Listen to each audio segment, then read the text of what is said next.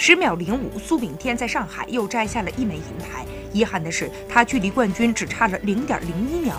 钻石联赛上海站男子一百米决赛，当比赛结果后，大屏幕上原本排在第一位的他，被英国选手普雷斯科特挤到了第二位的时候，体育场内的数万观众不约而同地发出了一声叹息。我刚跑完的时候，工作人员准备把话筒递过来，说我是冠军，结果以后又有工作人员过来说我不是冠军。赛后，苏炳添笑着描述了一下自己在跑道上经历的小插曲，一下把他身边的人都逗笑了。赛后，他的外教表示，这场比赛他在最后阶段并没有按照我们预定的计划执行，这将是他在赛后和苏炳添重点分析的地方。